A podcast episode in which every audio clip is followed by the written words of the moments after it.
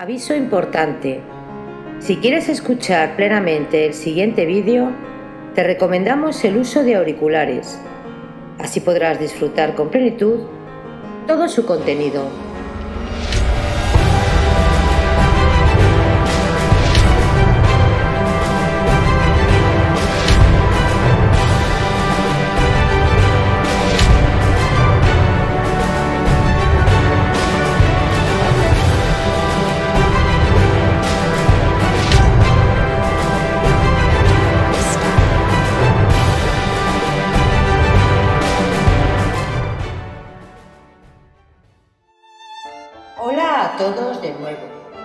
Bienvenidos a Biografías Épicas. Hoy continuamos con la narración de la novela histórica y épica Lo que el viento se llevó, de la escritora Margaret Mitchell. Recordaros suscribiros al canal para así poder colaborar a crecer juntos. Hay muchas historias increíbles por descubrir. Lo que el viento se llevó, por Margaret Mitchell. Capítulo 3 Helen O'Hara tenía 32 años y para la mentalidad de la época era una mujer madura. Tuvo seis hijos, tres de los cuales se habían muerto. Era alta. Su pequeño y fogoso marido no llegaba más arriba de los hombros, pero se movía con una gracia tan reposada en su ondante saya de volantes que su estatura no llamaba la atención. Su cuello, surgiendo del ceñido corpiño de tafetán negro, era redondo y fino, de piel blanquísima, y parecía doblarse ligeramente hacia atrás por el peso de su espléndida cabellera recogida en una redecilla sobre la nuca. Había heredado los ojos algo oblicuos, sombreado por largas pestañas y el negro cabello de su madre, una francesa cuyos padres se habían refugiado en Haití durante la Revolución de 1791.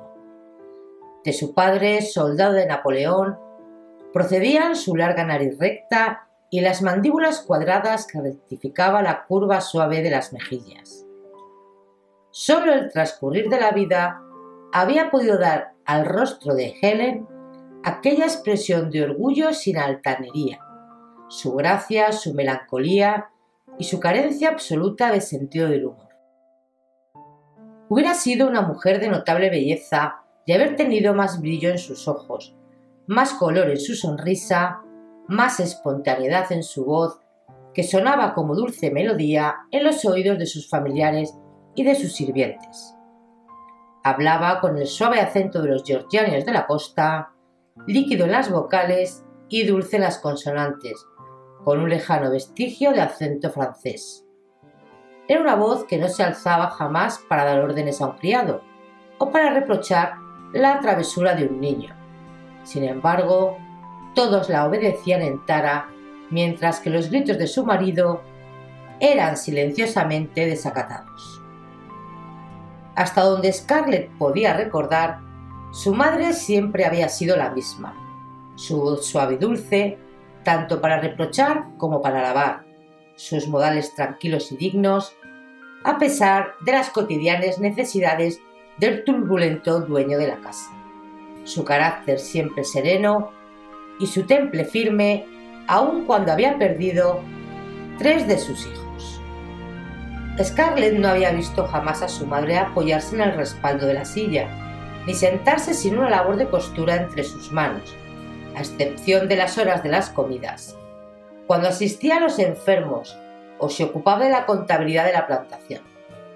Si había visitas, se enfrascaba en un bordado delicado.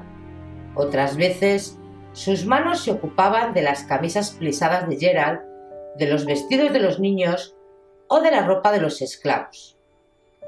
Scarlett no acertaba a imaginar las manos de su madre sin el dedal de oro ni su figura altiva sin la compañía de la negrita, que no tenía otra ocupación en su vida que la de poner o quitar la mesa y llevar de aposento en aposento la caja encarnada de las labores, cuando él se ajetreaba de acá para allá en la casa, vigilando la cocina, la limpieza y los trabajos de costura para los trajes de los plantadores. Jamás había visto a su madre abandonar su austera placidez o faltar a ninguna de sus obligaciones, tanto si era de día como de noche. Cuando Helen se vestía para asistir a un baile, para recibir a los invitados, o bien para ir a cualquiera de las reuniones de Jonesboro, tenía frecuentemente necesidad de disponer de dos horas, de dos criadas y de mamita para sentirse completamente satisfecha, aunque en casos necesarios sus rápidos tocados eran asombrosos.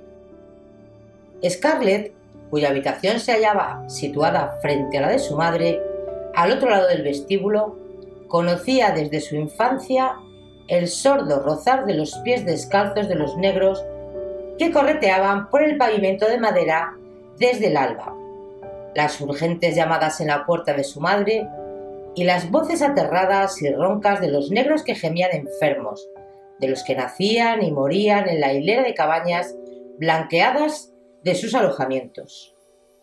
De niña se deslizaba hasta la puerta y atisbando a través de las rendijas, había visto a Helen salir a oscuras de su habitación, donde los ronquidos de Gerald proseguían rítmicos e ininterrumpidos. A la tenue luz de la vela sostenida en alto, con la caja de las medicinas bajo el brazo, los cabellos pulcramente alisados y un solo botón del vestido desapuchado. Era siempre muy grato para Scarlett oír a su madre murmurar compasivamente, pero con firmeza, mientras atravesaba el vestíbulo de puntillas. ¡Ch, no tan fuerte. Despertaréis al señor O'Hara. No es tan tan mal como para morirse. Sí, era grato volver al lecho y saber que Helen estaba fuera en la noche y que todo marchaba bien. Por las mañanas, después de las sesiones siempre nocturnas de natalicios o de muertes, cuando el viejo doctor Fontán y su joven hijo, también doctor, se disponían a hacer sus visitas y no podían ir a ayudarla, Helen presidía la mesa en el desayuno como siempre, con sus ojos negros ojerosos, pero sin que su voz ni sus gestos revelasen el menor cansancio. Bajo su firme dulzura había una tenacidad de acero que inspiraba respeto a la casa entera, lo mismo a Gerald que a sus hijas, aunque él hubiera preferido morir antes que admitirlo. A veces, cuando iba por la noche de puntillas a besar las mejillas de su madre, Scarlett miraba su boca, de labios tiernos y delicados, una boca demasiado vulnerable ante el mundo, y se preguntaba si ésta se habría arqueado alguna vez con las risas inocentes de la infancia o si habría murmurado secretos a las amigas íntimas durante las largas noches estivales. Pero no, no era posible. Su madre había sido siempre así, una columna de fortaleza, una fuente de sabiduría, la única persona que tenía respuestas para todo. No obstante, Scarlett no tenía razón, porque algunos años antes Helen Robiland, de Savannah, había reído en la linda ciudad costera del mismo modo inexplicable que se ríe a los 15 años y cuchicheando con sus amigas durante largas noches, cambiando confidencias y contando todos sus secretos menos uno. Era el año en el cual Gerald O'Hara, que le llevaba 28 años, había entrado en su vida. El año en el que aquel primo suyo de ojos negros, Philip Robiland, había partido. Y cuando éste, con sus ojos ardientes y sus maneras fogosas, abandonó Savannah para siempre, se llevó consigo el ardor que había en el corazón de Helen, dejando para el pequeño irlandés de piernas cortas, que se había casado con ella, solo una graciosa concha vacía. Pero esto bastaba a Gerard, oprimido por la increíble felicidad de hacerla realmente su esposa. Y si algo faltaba en ella, no lo echaba nunca de menos. Perspicaz como era, se daba cuenta de que era un milagro que un irlandés, sin bienes de fortuna ni parentela, conquistase a la hija de una de las más ricas y altivas familias de la costa. Gerald era un hombre que se lo debía todo a sí mismo. Gerald había llegado a Estados Unidos desde Irlanda a los 20 años. Vino precipitadamente como vinieron antes o después tantos otros irlandeses mejores o peores que él, y solo traía la ropa puesta, dos chelines, además del importe del pasaje y su cabeza puesta a un precio que le parecía mayor de lo que su delito merecía. En efecto, no existía un organista que valiese 100 libras esterlinas para el gobierno inglés o para el demonio en persona, pero el gobierno tomó tan en serio la muerte de un inglés, administrador de un hacendado, que Gerald vio que había llegado el momento de partir y de partir a toda prisa. Verdad era que al mencionado agente le había llamado bastardo organista, pero esto, según la manera de pensar de Gerald, no daba derecho a aquel hombre a insultarle silbando los primeros compases de la canción El agua de Boyne. La batalla de Boyne se había librado más de 100 años atrás, pero para los O'Hara y sus vecinos era como si hubiera sucedido ayer, ya que los sureños y sus esperanzas, así como sus tierras y riquezas, habían desaparecido envueltas en la misma nube de polvo que arrastró al príncipe Estuardo, espantado y huido, dejando a Guillermo de Orange y a sus odiosos soldados con sus escarapelas anaranjadas aplastaran a los irlandeses adictos a los Estuardo. Por esta y otras razones, la familia de Gerard no estaba dispuesto a considerar el fatal resultado de su reyerta como cosa seria, salvo en el caso de que graves consecuencias. Durante muchos años los O'Hara habían permanecido en malas relaciones con los alguaciles ingleses debido a su sospechosa actividad contra el gobierno, no siendo Gerard el primero de su familia que ponía pies en polvorosa dejando Irlanda de la noche a la mañana. Recordaba vagamente a sus dos hermanos mayores, James y Andrew, dos jóvenes taciturnos que iban y venían a ciertas horas de la noche por misteriosas razones o desaparecían durante semanas con gran disgusto y ansiedad de su madre. Marcharon a Estados Unidos hacía ya varios años a raíz del descubrimiento de un pequeño arsenal de fusiles enterrados en el corral de los O'Hara. Eran ahora ricos comerciantes de Sabana, solo Dios sabe el lugar de su paradero. Decía la madre siempre que hablaba de sus dos hijos mayores y el joven Gerard fue enviado junto a ellos. Abandonó la casa con un beso de su madre en las mejillas, su ferviente bendición católica y la amonestación de su padre. Recuerda quién eres y no quites nada a nadie. Sus cinco hermanos más altos que él le dijeron adiós con sonrisas de admiración, pero ligeramente protectoras, porque Gerard era el más joven y el más bajo de su familia fornida. Sus cinco hermanos y el padre eran altos, sobrepasaban el metro ochenta y cinco y eran además robustos en proporción. Pero Gerald, el pequeño a los 21 años, sabía que el Señor en su sabiduría no le había concedido más que un metro sesenta centímetros. Pero Gerald nunca perdió el tiempo en lamentarse por su estatura, ni pensó jamás que esto fuese un obstáculo para obtener cualquier cosa que desease. Más bien, fue su sólida pequeñez la que le hizo ser lo que era, ya que aprendió en buena hora que la gente pequeña ha de ser resistente para sobrevivir entre la de gran tamaño. Y Gerald era resistente. Sus hermanos, altos en estatura, eran torvos y silenciosos. En ellos la tradición familiar de las glorias pasadas, perdidas para siempre, se enconaba en virtud de un odio contenido que estallaba en amargo sarcasmo. Si Gerald hubiese sido musculoso, habría sido como los otros O'Hara, y actuado oscura y silenciosamente entre los rebeldes contra el gobierno. Pero Gerald era alborotador y testarudo, como decía su madre cariñosamente, impulsivo, pronto a hacer uso de los puños con una susceptibilidad muy evidente. Se pavoneaba entre los altos O'Hara como un orgullo gallito de pelea en un corral con gigantescos gallos domésticos. Ellos le querían, le hacían rabiar para oírle alborotar y le golpeaban con sus grandes puños, solamente lo necesario para mantener al Benjamín en su justo lugar. Si la educación de Gerald había llevado a Estados Unidos, era insuficiente. Él lo ignoró siempre. Y si se lo hubieran dicho, no le habría importado. Su madre le enseñó a leer y a escribir con claridad. Le gustaban las cuentas, y aquí terminaban sus conocimientos. El único latín que conocía era el de las respuestas de la misa y la sola historia de las múltiples injusticias cometidas con Irlanda. No conocía más poesía que la de Moore, ni más música que las canciones irlandesas que le habían transmitido a través de los años. Aunque sentía un gran respeto por quienes tenían más conocimientos intelectuales que él, no los echaba nunca de menos.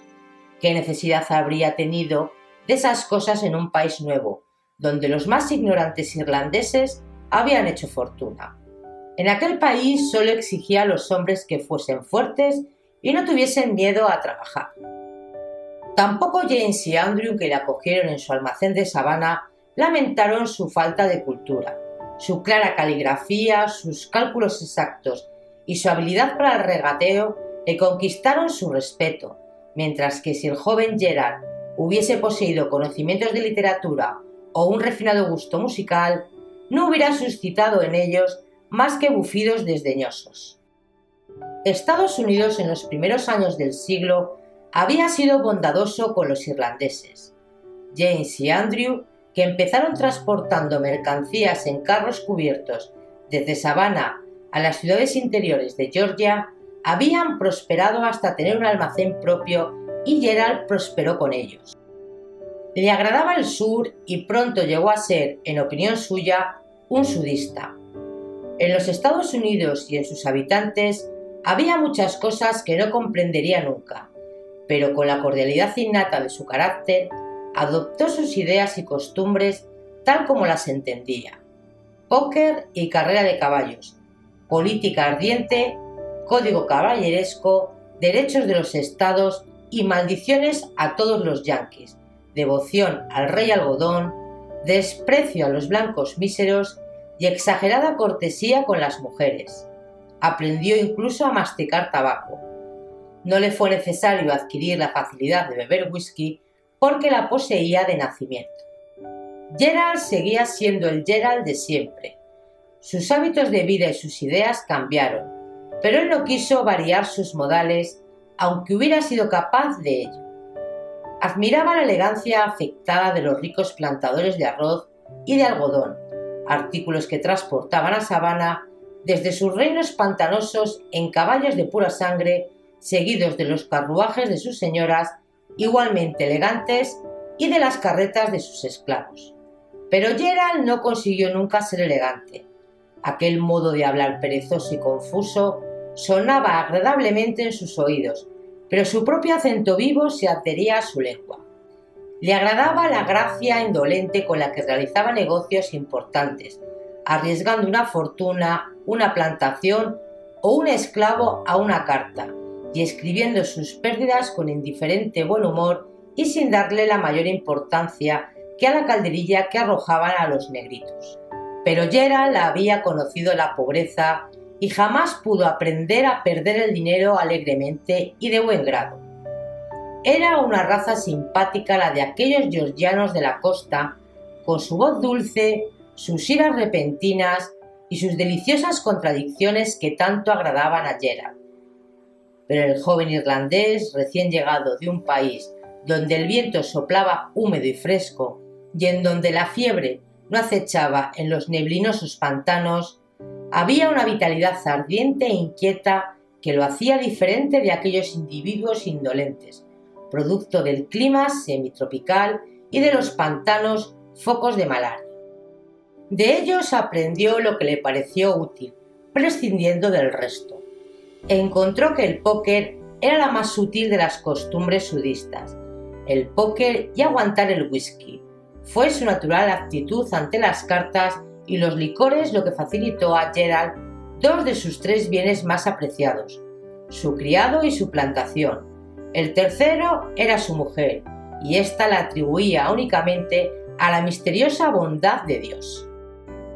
El criado llamado Pork, un negro lustroso, digno y práctico en todas las artes de la elegancia indumentaria, era el resultado de una noche entera de póker con un plantador de la isla de Saint-Simon, cuyo denuedo en la banadronada igualada al de Gerald, pero que no tenía su misma resistencia para el ron de Nueva Orleans.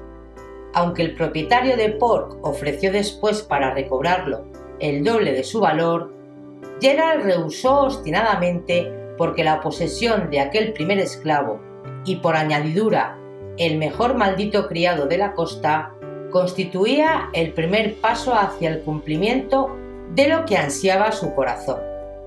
Gerald deseaba ser propietario de esclavos y terrateniente. Acariciaba el pensamiento de no pasarse todos los días de su vida comprando y vendiendo como James y Andrew o todas las noches comprobando columnas de cifras a la luz de una vela. Sentía ardientemente lo que sus hermanos no sentían, el estigma social adscrito a los pertenecientes al comercio. Gerald quería ser un plantador. Con la profunda codicia de un irlandés que ha sido arrendatario de las tierras que un tiempo fueron de la familia, deseaba ver sus propias hectáreas extenderse verdes ante sus ojos. Con una despiadada sinceridad de propósitos, deseaba tener su propia casa, su propia plantación, sus caballos y sus esclavos. Y aquí, en este nuevo país, libre de los dos peligros de la tierra que había dejado, los impuestos que devoraban las cosechas y la continua amenaza de una confiscación imprevista, pensaba tenerlos pero con el transcurso del tiempo se dio cuenta de que tener aquella ambición y conseguir realizar eran dos cosas distintas. La costa georgiana estaba sostenida tan firmemente por una aristocracia trincherada en sus reductos que era muy difícil que él pudiera nunca esperar conseguir el puesto que se proponía. Entonces la mano del destino y la del póker conjuntamente le dieron la plantación que más tarde denominó Tara, y al mismo tiempo le sacaron de la costa y le establecieron en la meseta de Georgia. Ocurrió en un salón de sabana en una cálida noche de primavera, cuando la casual conversación de un desconocido sentado a su lado hizo que Gerald aguzase el oído. El forastero, un nativo de sabana, había regresado después de 12 años de ausencia en el interior era uno de los agraciados de la Lotería Agrícola organizada por el gobierno para dividir el amplio espacio de la Georgia Central, cedida por los indios el año antes de la llegada de Gerald a Estados Unidos. El desconocido marchó allá y estableció su plantación, pero ahora que su casa se había incendiado, no quería permanecer más tiempo en aquel maldito lugar y se sentiría encantado de poder abandonar. Gerald, siempre con el pensamiento de poseer una plantación propia, buscó la manera de serle presentado, y su interés aumentó cuando el extranjero le dijo que la parte septentrional del estado se estaba poblando de personas procedentes de Carolina y de Virginia. Gerald había vivido lo suficiente en Savannah para adquirir la opinión de los habitantes de la costa, que el resto del país era bosque salvaje y que en cada matorral había escondido un indio.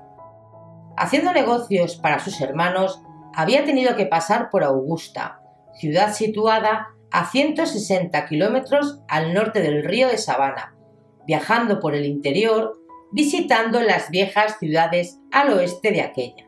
Sabía que esa parte estaba tan poblada como la costa, pero con la descripción del forastero, su plantación debía encontrarse a más de 400 kilómetros hacia el interior, al noreste de Sabana, a poca distancia del río Chattahoochee.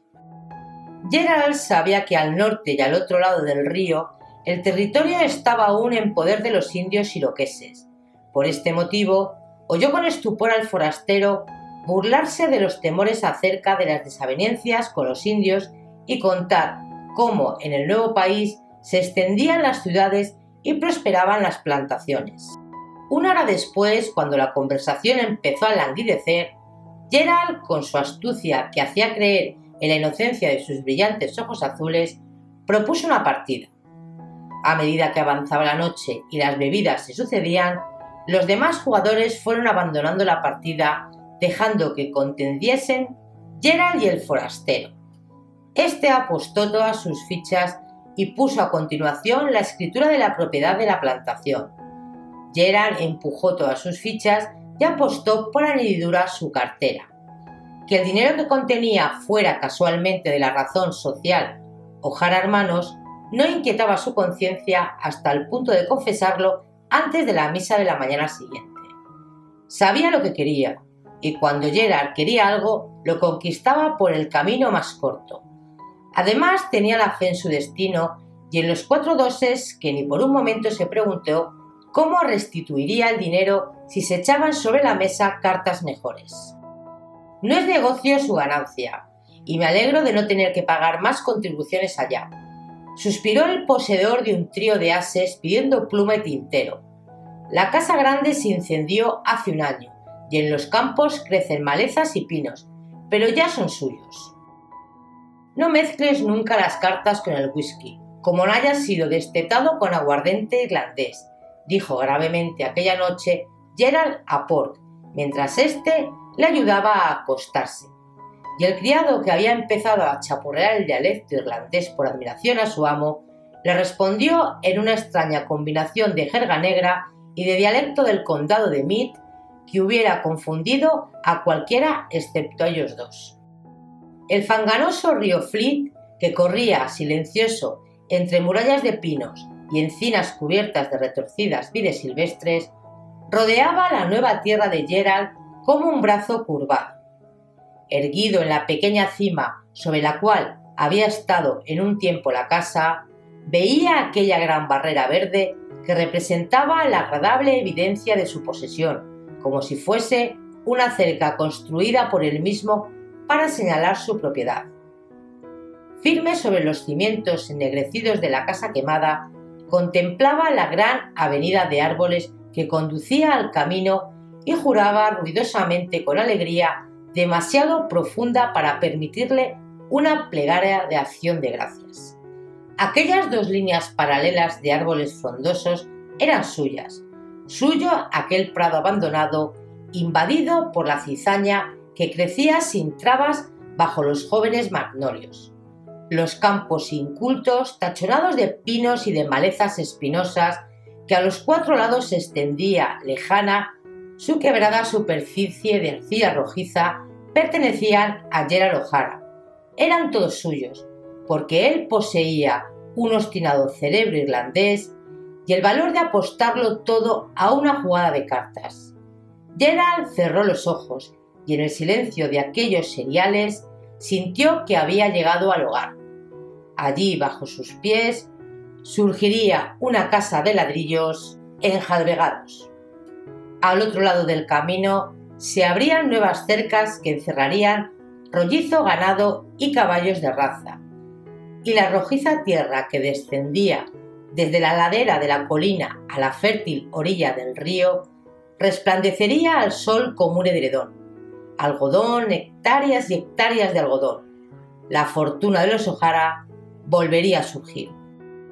Con una pequeña cantidad que sus hermanos le prestaron con escaso entusiasmo y con una bonita suma obtenida por la hipoteca del terreno, Gerald adquirió los primeros braceros y se fue a vivir a Tara en soledad de soltero en la casita de cuatro aposentos del mayoral hasta el día en que se levantaron los blancos muros de Tara.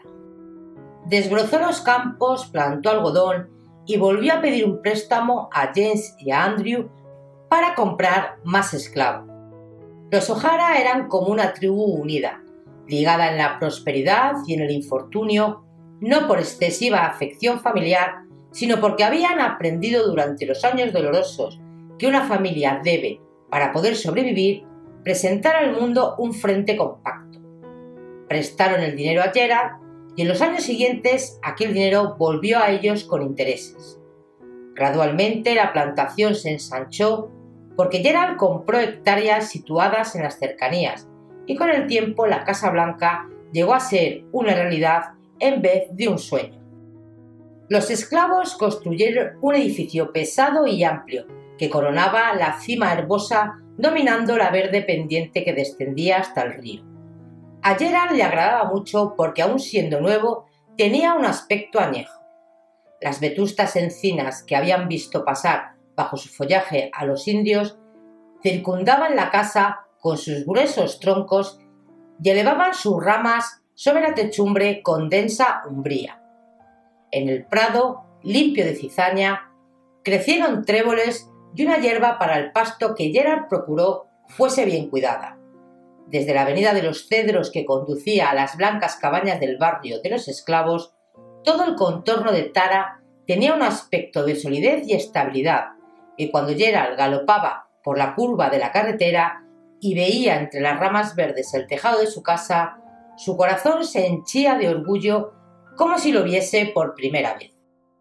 Todo era obra suya, del pequeño, terco y tumultuoso Gerald. Estaba en magníficas relaciones con todos sus vecinos del condado, menos con los Maquintos, cuyas tierras confinaban con las suyas a la izquierda y con los Slattery, cuya hectárea de terreno se extendía a la derecha junto a los pantanos entre el río y la plantación de John Wilkes. Los Maquintos eran escoceses, irlandeses y oranguistas, y aunque hubiesen poseído toda la santidad del calendario católico, su linaje estaba maldito para siempre a los ojos de Gerard. Verdad era que vivían en Georgia desde hacía 70 años o más, y anteriormente habían vivido durante una generación en las dos Carolinas. Pero el primero de la familia que había puesto el pie en las costas americanas procedía de Ulster, y esto era suficiente para Gerard. Era una familia taciturna y altanera, cuyos miembros vivían estrictamente para ellos mismos, casándose con parientes suyos de Carolina, y Gerald no era el único que sentía antipatía por ellos, porque la gente del condado era cortés y sociable, pero poco tolerante con quien no poseía esas mismas cualidades. Los rumores que corrían sobre sus simpatías abolicionistas no aumentaban la popularidad de los Maquintos. El viejo Angus no había libertado jamás ni a un solo esclavo y había cometido la imperdonable infracción social de vender a alguno de sus negros a los mercaderes esclavos. De paso, hacía los campos de la caña de Luisiana, pero los rumores persistían. Es un abolicionista, no hay duda, hizo observar Gerard a John Wilkes, pero es un oranguista, cuando un principio es contrario a la avaricia escocesa, se viera abajo. Los Slattery eran cosa diferente. Pertenecientes a los blancos pobres, no se les concedía siquiera el envidioso respeto que la independencia de Angus McQuintos conseguía forzadamente de las familias vecinas. El viejo Slattery, que permanecía desesperadamente aferrado a sus escasas hectáreas de terreno, a pesar de las constantes ofertas de Gerard y de John Wilkes, era inútil y quejumbroso. Su esposa, una mujer desgreñada, de aspecto enfermizo y pálido, era la madre de una prole de chicos ceñudos y conejiles que aumentaban cada año. Don Slattery no poseía esclavos. Él y sus dos hijos mayores cultivaban a ratos sus pocas hectáreas de algodón, mientras la mujer y los hijos menores atendían lo que se suponía una huerta. Pero de todos modos, el algodón se malograba siempre y la huerta, a causa de los constantes embarazos de la señora Slattery, no producía lo suficiente para nutrir su rebaño. El ver a Tom Slattery haraganeando ante los porches de sus vecinos, mendigando semillas de algodón o un trozo de tocino para salir adelante, era cosa frecuente. Slattery odiaba a sus vecinos con toda la poca energía que poseía, percibiendo su desprecio bajo la cortesía aparente, y odiaba especialmente a los negros engreídos de los ricos. Los esclavos negros del condado se consideraban superiores a los pobretones blancos y su visible desprecio le hería, así como su más segura posición en la vida excitaba su envidia. En contraste con su propia existencia miserable, ellos estaban bien alimentados, bien vestidos y cuidados cuando eran viejos o estaban enfermos. Se sentían orgullosos del buen nombre de sus amos y la mayor parte de ellos de pertenecer a gente de calidad, mientras que él era despreciado por todos. Tom Slattery podía haber vendido su granja por el triple de su valor a cualquier plantador del condado. Estos hubieran considerado bien gastarlo el dinero que librase a la comunidad de un deseable, pero él prefería quedarse a vivir miserablemente del provecho de una bala de algodón y de la caridad de sus vecinos. Con el resto del condado Gerald mantenía relaciones de amistad y con algunos de sus vecinos de intimidad. Los Wilkes, los Calvert, los Tarleton, los Fontaine, todos sonreían cuando la figuría del irlandés sobre el gran caballo blanco galopaba por sus carreteras y le hacían señas para que vaciase grandes copas en las que echaban una buena cantidad de aguardiente de maíz sobre una cucharita de azúcar en una ramita de menta picada. Gerald era simpático y los vecinos se enteraban con el tiempo de que los niños, los negros y los perros descubrían a primera vista, esto es, que detrás de su voz retumbante y de sus modales truculentos se escondía un buen corazón, un oído acogedor y servicial y una cartera abierta a todos. Su llegada tenía lugar siempre entre un tumulto de perros que ladraban y de negritos que gritaban, corriendo a su encuentro, disputándose el privilegio de sujetar su caballo y retorciéndose y gesticulando al oír sus afables insultos. Los niños blancos querían sentarse sobre sus rodillas para que les hiciese el caballito, mientras él denunciaba a los mayores la infamia de los políticos yanquis. Las hijas de sus amigos le confiaban sus asuntos amorosos y los jovencitos de la vecindad, que temían confesar a sus padres sus deudas de honor, encontraban en él un amigo en la necesidad. ¿Cómo tienes esa deuda hace un mes, bribón? ¿Por qué no me has pedido el dinero antes? Su ruda manera de hablar era demasiado conocida para que nadie se ofendiese, y el jovencito se limitaba a sonreír burlonamente, respondiendo avergonzado. Bueno, es que no quería molestarle y a mi padre. Tu padre es un buen hombre, generoso, pero un poco rígido. Toma esto y que no te vuelva a ver por aquí. Las mujeres de los plantadores fueron las últimas en capitular, pero la señora Wilkes, una señora que posee el raro don del silencio, como la definía Gerald, dijo una tarde a su marido después de haber visto desaparecer entre los árboles el caballo de Gerald, tiene una manera ordinaria de hablar, pero es un caballero. Gerald había triunfado definitivamente. No se daba cuenta de que había tardado cerca de 10 años en triunfar, pues jamás se le ocurrió que sus vecinos le hubieran mirado con recelo al principio. A su juicio, era indudable que lo había logrado desde el primer momento en que puso los pies en Tar cuando Gerald cumplió 43 años, tan robusto de cuerpo y coloradote de cara que parecía uno de esos nobles cazadores que aparecen en los grabados deportivos, se le ocurrió que, por queridos que le fuesen Tara y la gente del condado, por abiertos que tuviesen el corazón y la casa para él, no era bastante. Necesitaba una mujer. Tara reclamaba una dueña.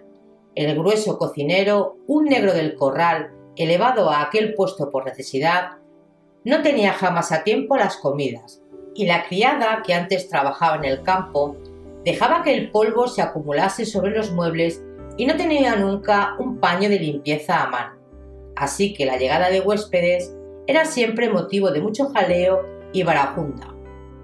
Pork, el único negro educado de la casa, tenía a su cargo la vigilancia general de los otros sirvientes, pero se había vuelto también perezoso y descuidado después de varios años de presenciar la manera de vivir descuidada de Gerald.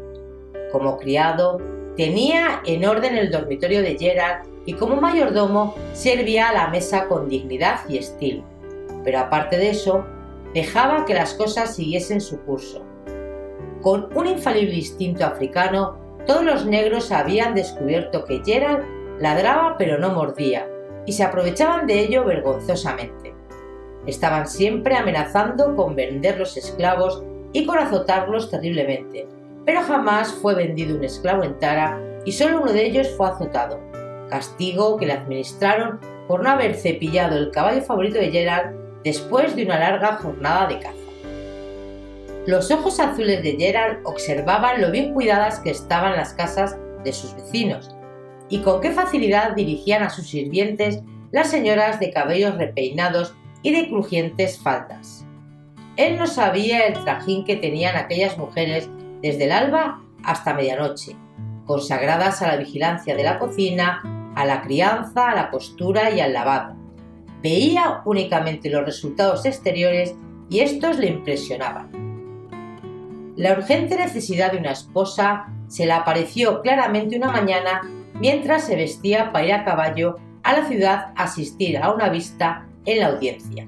Por sacó su camisa plisada preferida, tan torpemente zuncida por la doncella que solo su criado hubiera podido ponérsela. Señor Gerard, dijo Pork agradecido, doblando la camisa mientras Gerard se enfurecía. Lo que usted necesita es una esposa, una esposa que le traiga muchos negros a la casa. Gerald regañó a Paul por su impertinencia, pero comprendió que tenía razón. Necesitaba una mujer y necesitaba hijos, y si no se apresuraba a tenerlos sería demasiado tarde. Pero no quería casarse con la primera que se presentase, como había hecho el señor Calvert, que había dado su mano a la institutriz inglesa de sus hijos, huérfanos de madre. Su mujer debía ser una señora, una verdadera señora, digna y elegante, como la señora Wilkes, y capaz de dirigir Tara como la señora Wilkes regía su propiedad. Pero en las familias del condado se presentaban dos dificultades en el sistema matrimonial. La primera era la escasez de jóvenes casaderas. La segunda, más seria, es que Gerald era un hombre nuevo, a pesar de sus 10 años de residencia y además un extranjero. No se sabía nada de su familia, aun siendo menos inexpugnable que la aristocracia de la costa, la sociedad de Georgia septentrional no habría admitido jamás que una de sus hijas se casase con un hombre cuyo abuelo era desconocido. Gerald sabía que a pesar de la simpatía sincera de los hombres del condado con los que cazaba, bebía y hablaba de política, no habría podido casarse con la hija de ninguno de ellos y no quería que se pudiese murmurar durante la sobremesa de la cena acerca de que este o aquel padre había negado a Gerald O'Hara, lamentándolo mucho, permiso para hacer la corte a su hija. No por esto se sentía Gerald inferior a sus vecinos.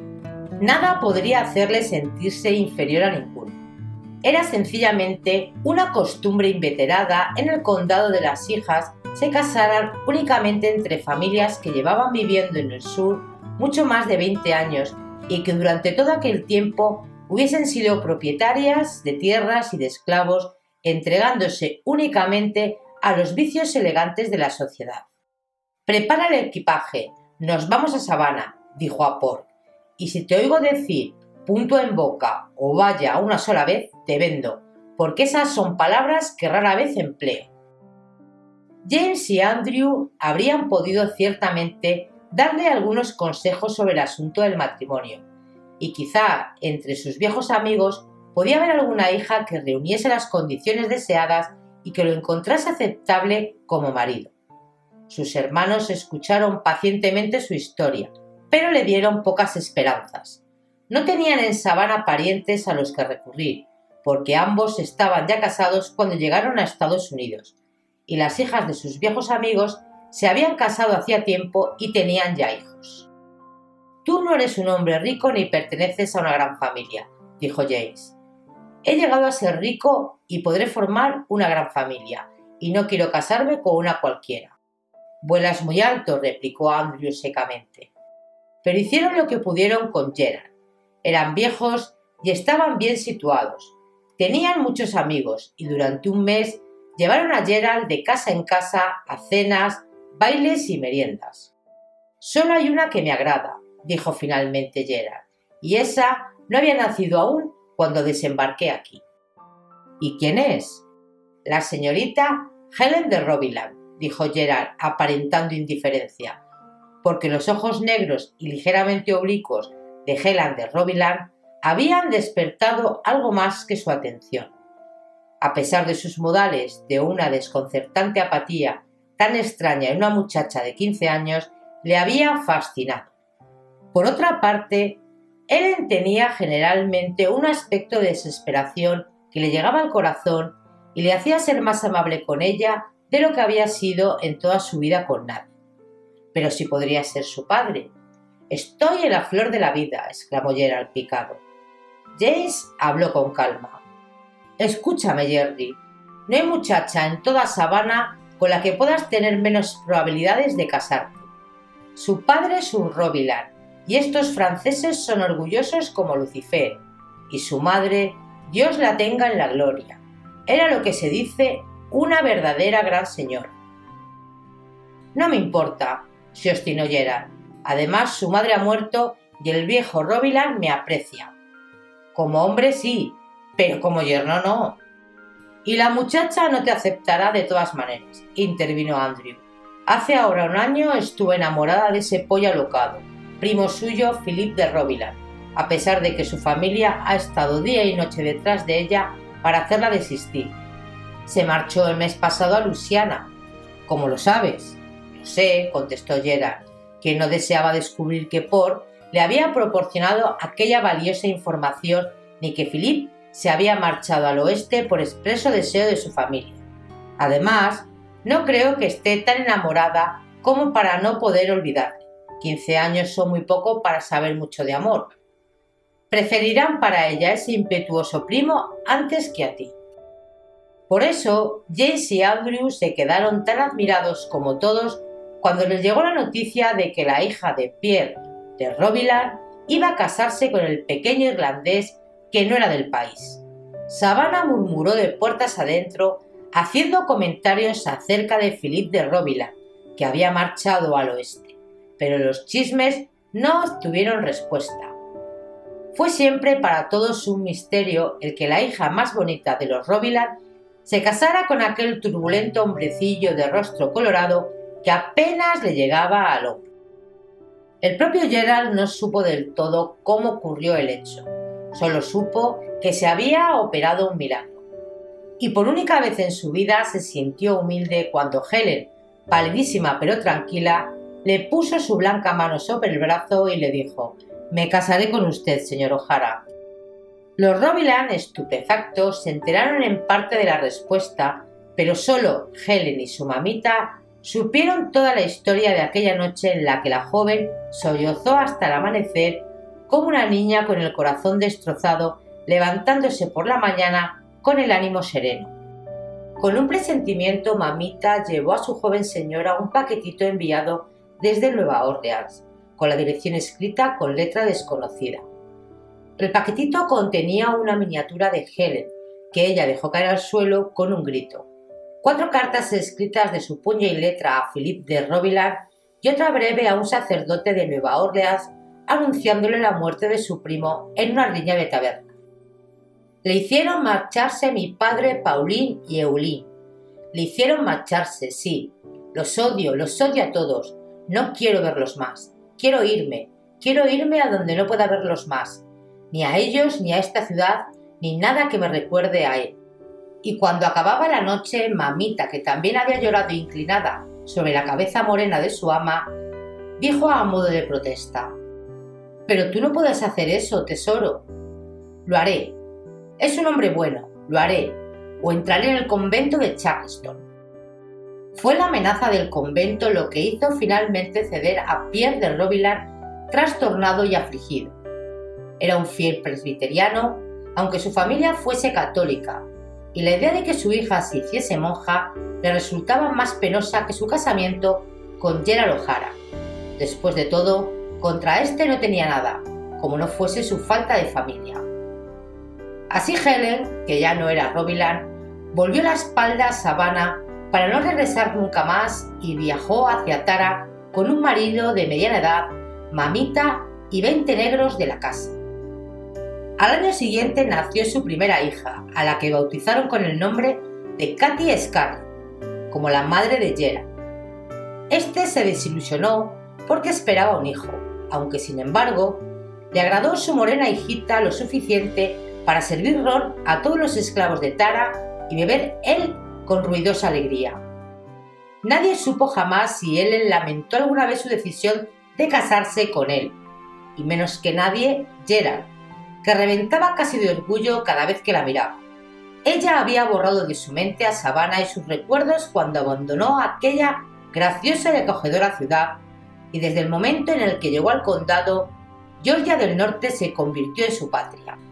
Cuando salió para siempre de casa de su padre, dejó una mansión de líneas tan bellas y esbeltas como las del cuerpo de mujer, como las de un navío a toda vela.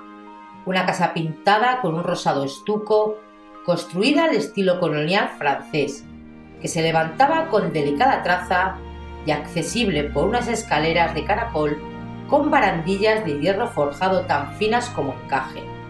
Una casa rica y graciosa, pero algo altiva. Había abandonado no solo la airosa morada, sino también toda la civilización que existía dentro de aquel edificio. Se encontraba en un mundo tan extraño y distinto como si hubiera arribado a otro continente. La Georgia septentrional era una región escarpada, habitada por gentes ásperas. Desde lo alto de la meseta, a pie de la cordillera del Blue Range Mountain, veía hacia donde quisiera que mirase colinas rojizas con enormes picos de granitos y esbeltos pinos que se alzaban umbrosos por doquier. Todo parecía selvático y bravío a sus ojos acostumbrados a la costa y a la tranquila belleza de las islas tapizadas de musgo gris y verde, con las blancas fajas de sus playas abrasadas bajo el sol semitropical y las vastas perspectivas de tierra arenosa tachonada de palmeras. Era aquella Georgia una región que conocía lo mismo el frío invernal que el calor del verano. Y en la gente había un vigor y una energía que la sorprendían. Eran personas buenas, corteses, generosas, de carácter afable, pero resueltas, viriles y propensas a la ira.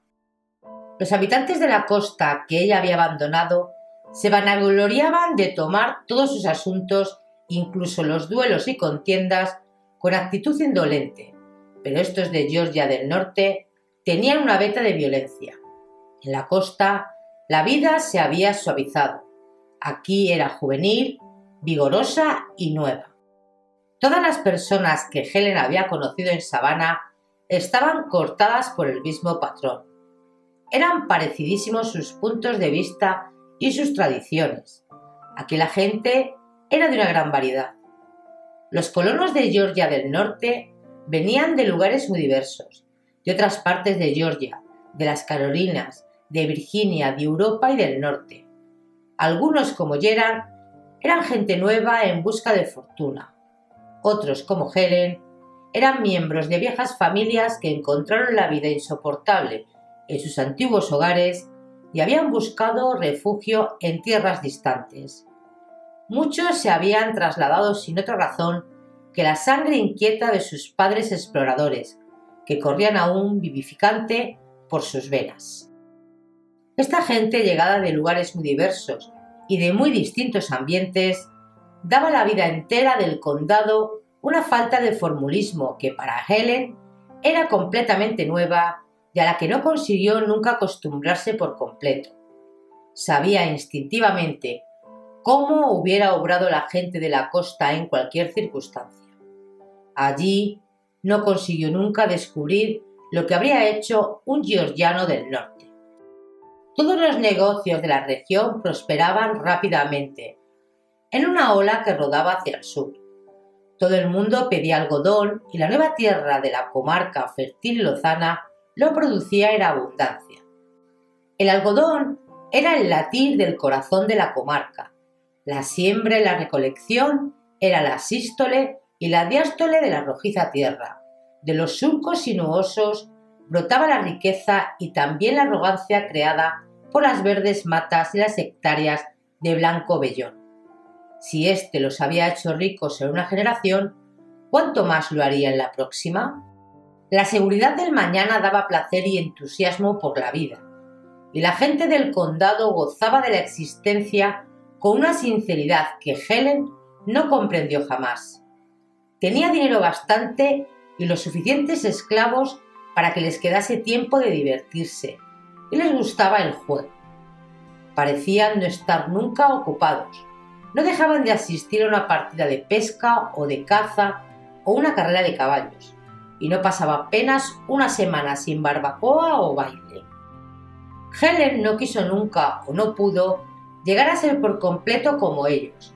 Había dejado en Sabana muchísimo de sí misma, pero los respetaba y con el tiempo aprendió a admirar la franqueza y la rectitud de la gente aquella, muy poco reticente y que valoraba a un hombre por lo que era. Llegó a ser la vecina más querida del condado. Era una ama de casa ahorrativa y afable, una buena madre y una esposa fiel. El dolor egoísta que habría dedicado a la iglesia lo consagró, en lugar de a ella, al servicio de sus hijos, de su casa y del hombre que la había arrancado de Sabana y de sus recuerdos sin hacerle jamás una pregunta.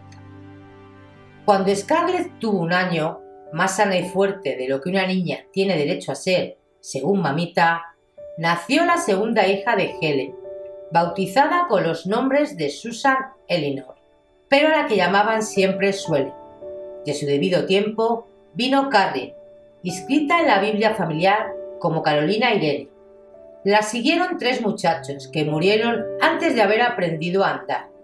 Tres niños que ahora yacían bajo los retorcidos cedros en el cementerio a 100 metros de casa, bajo tres lápidas, cada una de las cuales llevaba el nombre de Gerald O'Hara Jr. Desde el día que Helen llegó a Tara, el lugar había ido transformándose. Aunque ella solo tenía 15 años, estaba no obstante preparada para las responsabilidades de una dueña de plantación. Antes del matrimonio las muchachas tenían que ser sobre todo dulces, amables, bellas y decorativas, pero después de casadas debían regir una casa con 100 personas o más, entre blancos y negros, y con vistas a esto eran educadas. Helen había recibido la preparación para el matrimonio que se da a toda señorita de buena familia, y además tenía mamita, que con su energía eran capaz de galvanizar al negro más holgazán. Pronto impuso orden, dignidad y gracia en la casa de Yera, y dio a Tara una belleza que antes no había tenido nunca. La casa fue construida sin seguir ningún género de plan arquitectónico y le añadían cuartos donde y cuando iban siendo necesarios, pero con el cuidado y la atención de Helen adquirió un encanto especial que provenía justamente de su falta de diseño. La avenida de cedros que conducía del camino principal a la casa, aquella avenida sin la que ninguna casa de plantadores georgianos hubiera estado completa, tenía una sombra densa y fresca que daba mayor viveza y esplendor por contraste al verde de otros árboles. La enredadera que caía sobre las terrazas resaltaba brillante sobre los ladrillos enjalbegados y se unían con las rosadas y retorcidas ramas de mirto junto a la puerta y con las blancas flores de los magnolios en la esplanada, disimulando en parte las feas líneas de la casa. En primavera y en verano el trébol y el pasto del prado se tornaban de un color esmeralda, de una esmeralda tan seductor que representaba una tentación irresistible para las bandadas de pavos y de gansos que debían vagar únicamente por la parte trasera de la casa. Los más viejos de la bandada se desviaban continuamente en clandestinos avances hacia la esplanada delantera, atraídos por el verde de la hierba y la sabrosa promesa de los capullos y de los macizos sembrados. Contra sus latrocinios se había instalado bajo el pórtico delantero un pequeño centinela negro. Armado con una toalla andrajosa, el negrito sentado en los escalones formaba parte del cuadro de Tara. Era muy desgraciado, porque le estaba prohibido tirar a las aves y debía limitarse solamente a agitar la toalla y a gritar sos para espantarlas. Helen adiestró en aquella tarea a docenas de negritos. Era el primer puesto de responsabilidad que desempeñaba un esclavo en Tara. Cuando cumplían 10 años eran enviados al viejo Daddy, el zapatero de la plantación, para aprender su oficio, o a Amos, el carpintero carrero, o a Philip, el vaquero, o a Kufi, el mozo de Muías. si no mostraban aptitudes para ninguno de estos oficios, trabajaban en el campo y, en opinión de los negros, habían perdido sus derechos a cualquier posición social.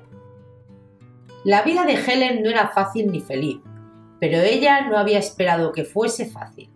Y en cuanto a la felicidad, era aquel su destino de mujer. El mundo pertenecía a los hombres y ella lo aceptaba así.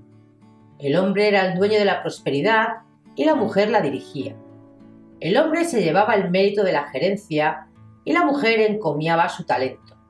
El hombre mugía como un toro cuando se clavaba una astilla en un dedo y la mujer sofocaba sus gemidos en el parto por temor a molestarle.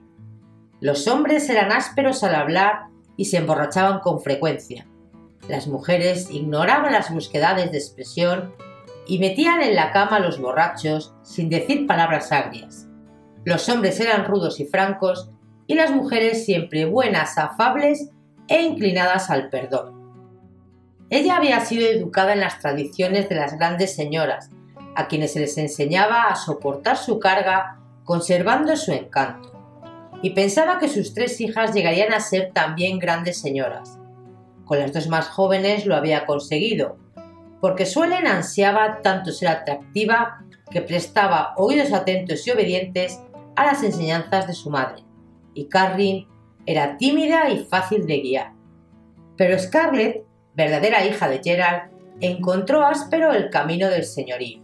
Ante la indignación de mamita, prefería compañeros de juego que no fuesen sus formales hermanitas o las bien educadas niñas de los Wilds, sino los negritos de la plantación y los chicos de la vecindad. Y sabía trepar a un árbol o tirar una piedra tan bien como cualquiera de ellos.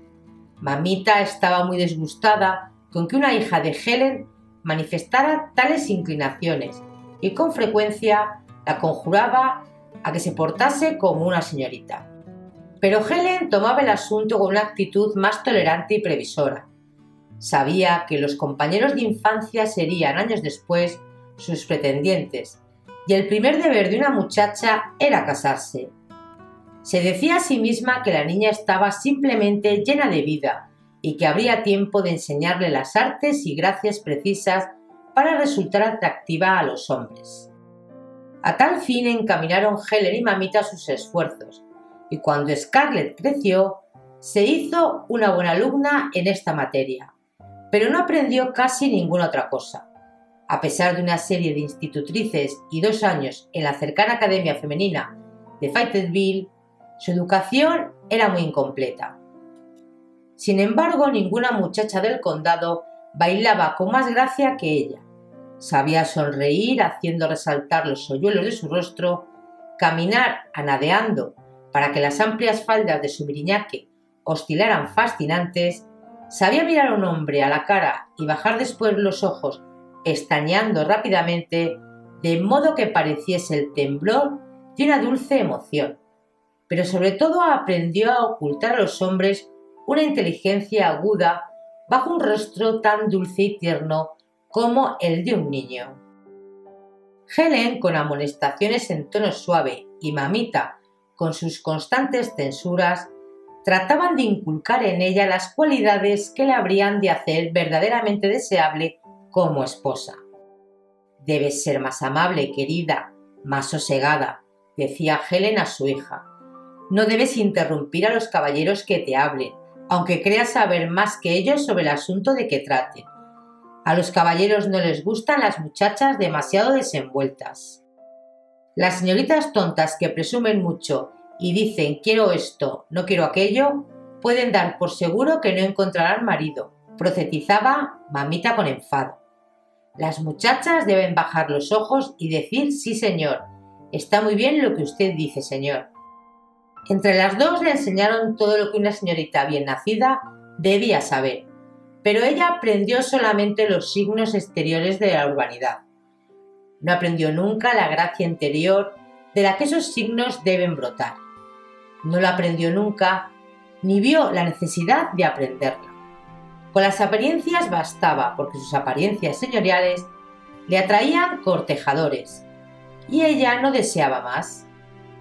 Gerald se jactaba de que su hija era la mayor beldad de los cinco condados, lo cual era en parte verdad, pues le habían hecho proposiciones matrimoniales casi todos los jóvenes de las cercanías y de muchos lugares tan lejanos como Atlanta y Savannah.